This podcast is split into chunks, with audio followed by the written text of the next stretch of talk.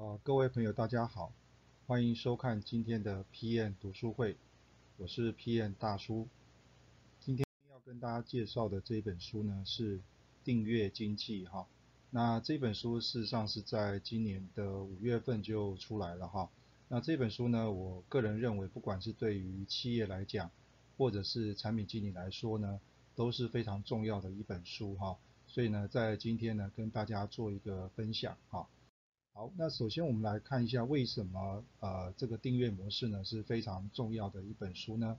啊，首先我们很多企业都会谈到所谓的数位转型嘛，哈，那到底什么叫做数位转型呢？那事实上从作者的观点来看，哈，他认为啊过去的这种旧的商业模式就是所谓的产品导向，各位可以看到画面左边的部分，哈，就是我们过去呢都是把产品生产出来之后，然后呢交给我们的经销通路。啊，然后最后再贩售给顾客，这是一个所谓的线性交易的一个过程哈。那所以作者把这样的一个销售的模式呢，把它定义成是旧的商业模式。好，那么新的商业模式长得什么样子呢？新的商业模式呢，就是作者所谓的订阅模式了哈。它是一个什么循环的过程哈。所以中间的部分呢，是属于订户啊，就是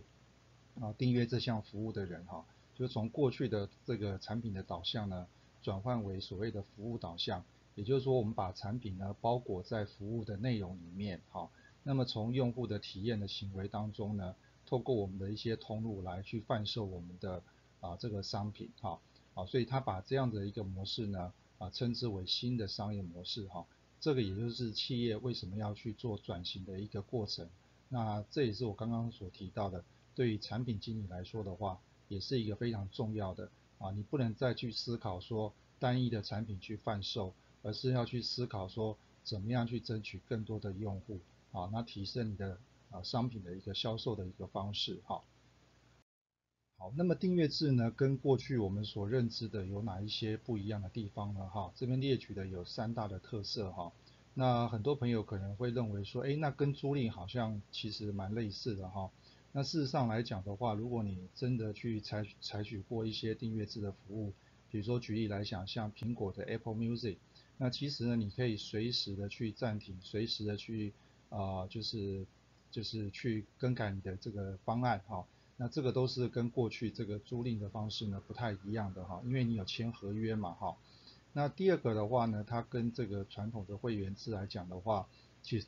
其实是更有弹性的哈。那这也就是我刚刚说的，啊，你可以从这个顾客跟你之间的一个啊 renew 啊，就是说他可能啊就是会再重新使用，不断的去使用你的服务，跟他暂停使用你的服务，或者说他取消你的服务，这过程当中，你从这些数字的变化，你都可以去了解到说，哎，会员跟客户之间的一个啊，会员跟企业之间的一些关系，啊，那可以让企业的产品呢能够做得更好。提供更好的一些服务哈，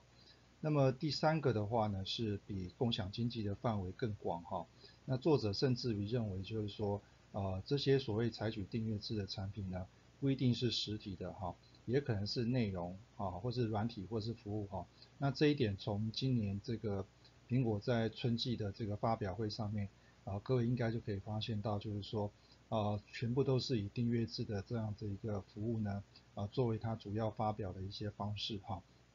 啊，所以呢，这个是啊订阅制的三大特色哈。那这本这本书的前半段里面呢，其实呢作者也提了哈，就是说他刚刚讲的，其实每一件事情呢，哈，每一个产业呢，每一个商品呢，基本上都可以采取所谓的订阅制的方式哈。那为了就是加强它的说明呢。所以在前面的这个啊这个这个内容里面呢，他提了列举的很多的产业了哈，比如说像零售业的部分，除了我们刚刚讲的苹果之外，他也举了亚马逊哈，亚马逊这个像这个除了它的是这个网络上面的销售之外，还有一个很知名的像 AWS 啊，就是网络的这个虚拟空间哈，那这个也是一个很经典的一个案例了哈。那包含汽车业的部分、火车业的部分，哈，或者是飞机。那汽车业大家应该比较熟悉的就是美国很知名的这种 Zipcar，啊，这种订阅制的这种租车的一种模式，哈。那么另外还有所谓的传统产业，像是芬达，他举的一个公司叫芬达乐器啦，哈。那卖吉他各位也知道说啊这种这种收入其实非常不的不稳定嘛哈，所以他也采取所谓的订阅制的方式，所以他也推了线上教学啊，培养了这个订户变成月手哈。所以这个部分呢，其实他举了非常多的案例。那这里面有两个我觉得比较特别的呢，啊，各位可以自己在书上面去看哈。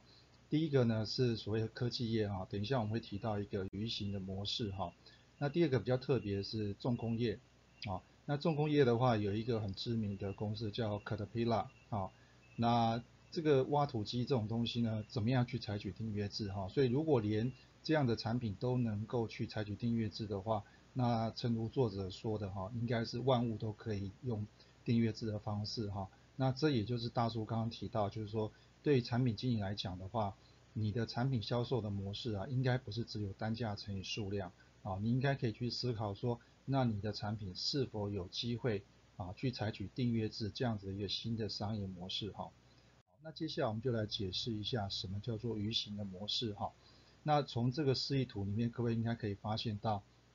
所谓的 Level One、Level Two 哈，那个有一个蓝色的虚线哈，就是画面的左边的部分呢，事实上就是一开始你要去采取订阅制的时候，你马上会面临到一个现象，就是说你的营收呢会开始下滑。那为什么会下滑呢？就是因为你的收费的模式啊，销售的模式呢做了一些改变，所以初期可能有很多的一些用户、很多的使用者或是很多的客户呢。可能会对于你的所提供的这些服务呢，会采取一些质疑的过程，哦，或者他们会停止使用你的服务，好，那为什么你的成本会增加呢？就是橘色哈，就是虚线的部分，因为你要投入很多的咨询系统，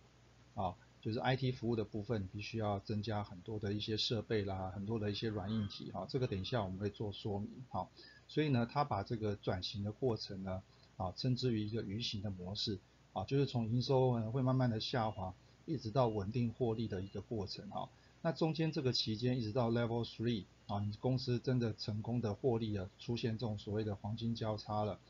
那这段时间到底要多久？其实就是考验公司的一些财务的这个操作了哈。那这个在书上面也有提哈，不过因为它的呃这个内容比较复杂一点哈，所以各位可以自己去参考书上面的这个财务的模型哈。那这个部分也是公司呢面临的挑战，哈，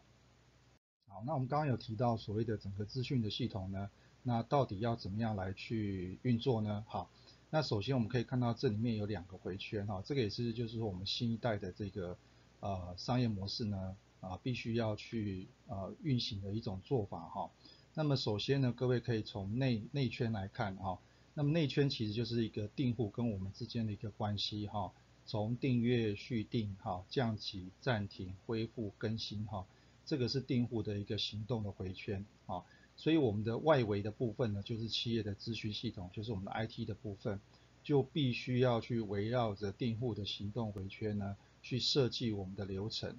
啊，所以这个部分就是为什么刚刚提到那个鱼形的模式，为什么你的成本会增加啊，其实就是你必须要把这个资讯系统呢，把它建立起来，那这个也就是。我们这本书里面，我觉得一个很重要的一个核心了，哈，好，那么这本书的最后其实有提到哈，其实最关键的地方还是在除了刚刚讲的咨询系统化，那你整个企业的文化、企业的组织架构也必须要能够配合哈，那你的订阅模式才能够去去经营，才能够去运行哈。好，所以这边有一句话很重要，就是要以顾客为核心的一个组织架构哈。那我们过去的组织架构就是不外乎就是产销人发财，还是以产品为核心嘛哈。所以呢，这里面呢，作者以他自己的公司哈，那么他提出了一个新的组织架构哈。这个组织架构呢，啊上半段的部分各位可以把它想成是前台的部分，啊后半段的部分你可以把它想成是后台的部分。那前台部分呢，就是从顾客的角度来看，啊。就是我们的服务的一个定位，好，那怎么样去获取用户，啊，怎么样去部署我们的资讯系统，那怎么样去做好运营，啊，甚至于怎么样的成长扩张，好，那后台的部分就包含说你的产品服务怎么样把它做好，啊，那你的人力呢要持续的去招募，因为呃订户呢会随时去做一些他的一些方案的一些调整，哈。那包含可能他会有一些问题想要去询问，哈，所以你必须要持续的去招募一些人力，啊，持续的去做一些 training，啊，甚至于你的 help desk，哈，那再来就是资金了，就是我刚刚说的哈，如果你要反转啊，要出现黄金交叉，要公司要能够获利的话，所以你必须要有持续的营运的资金啊，这个也是考验，就是说啊，你要采取这样的订阅模式的话，那主管本身或是 PM 本身啊，其实你都要去思考啊，那怎么样去让你的资金呢，能够在很很短的时间之内就能够啊反转啊。好，那么以上呢是今天要跟大家谈的这本书的一些内容哈。那么如果你对我们这样读书的方式呢有兴趣的话，欢迎加入我们的 PM 读书会，或者是扫描我们下方的 QR code，那这样子你就可以跟我们一起共享读书了。好，那么今天的分享就到这个地方了，我是 PM 大叔，我们下次见，拜拜。